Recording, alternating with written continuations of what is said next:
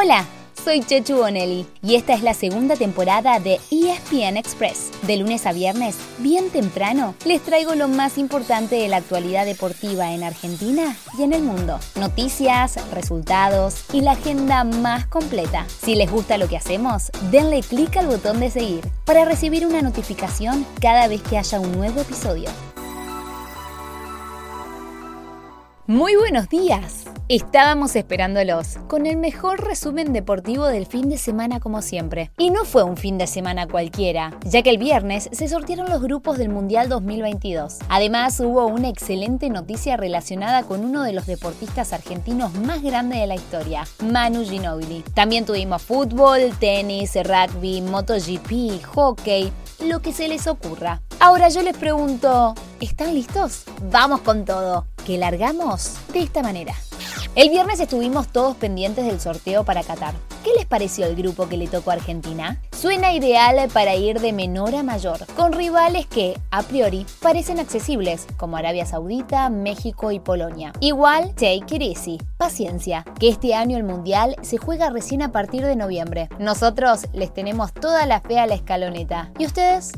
El sábado se confirmó una gran noticia. Emanuel Ginóbili se sumará este año al Salón de la Fama de la NBA. A lo largo de 16 años, Manu ganó cuatro anillos con los San Antonio Spurs y fue uno de los jugadores extranjeros más destacados de la liga. El próximo 10 de septiembre será el primer basquetbolista argentino en entrar a ese grupo selecto de figuras y bien merecido que lo tiene.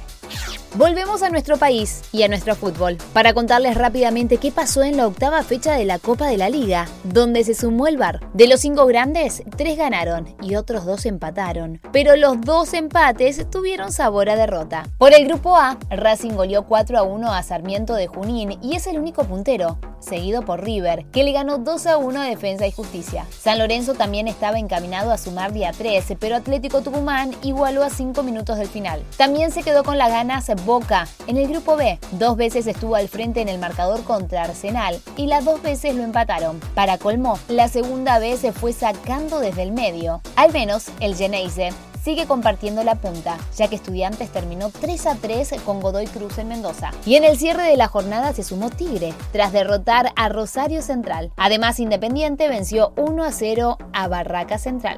En Europa no hubo cambios en ninguna de las grandes ligas. En Inglaterra ganaron tanto el Manchester City como el Liverpool, que lo sigue a un punto. Los dos juegan en la semana por cuartos de final de la Champions League y después, el domingo, chocan en un partido que puede ser decisivo.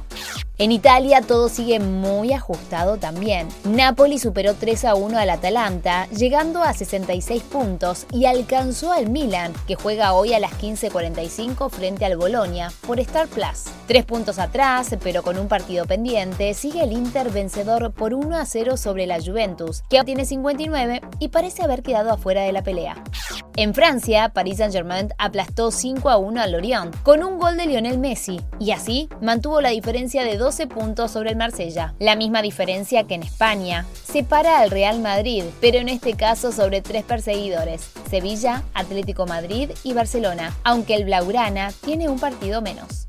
En Alemania son nueve los puntos que le sacó el Bayern Múnich al Borussia Dortmund, ya que uno ganó y otro perdió. Los dos por el mismo marcador, 4 a 1. Aunque estén atentos, por un error al hacer cambio en el minuto 85, el Bayern jugó durante 17 segundos con 12 futbolistas y podría terminar perdiendo los puntos. Insólito, ¿no? Pasemos al tenis, donde el viernes se terminó la mejor semana de Francisco Cerúndolo en el circuito. Perdió en semifinales del Master 1000 de Miami, pero subirá hasta el puesto 51 del ranking ATP. El campeón fue el español Carlos Alcaraz, quien solamente con 18 años parece estar listo para empezar el camino que lo lleve a tomar el relevo de Rafael Nadal. Por lo pronto, Rafa lo felicitó en sus redes sociales y agregó que este título fue el primero de tantos que van a venir. En el rugby, Newman quedó como único puntero del Urba Top 13, tras superar 29 a 8 alumni. Y en la Superliga Americana, los Jaguares siguen sin encontrar el rumbo. Cayeron 27 a 20 con Peñarol, su segunda derrota en cuatro partidos, y cayeron al cuarto lugar.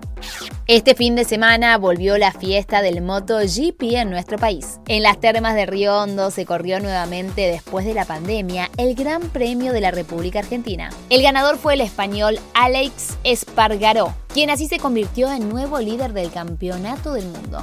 Mientras tanto, hay un equipo argentino que empezó con el pie derecho, las Leoncitas. En el Mundial Junior, donde defienden el título, aplastaron 8 a 0 a Austria y después le ganaron 2 a 0 a Corea del Sur. Mañana a las 6 de la mañana y por Star Plus buscarán derrotar a Uruguay para así terminar primeras en su grupo.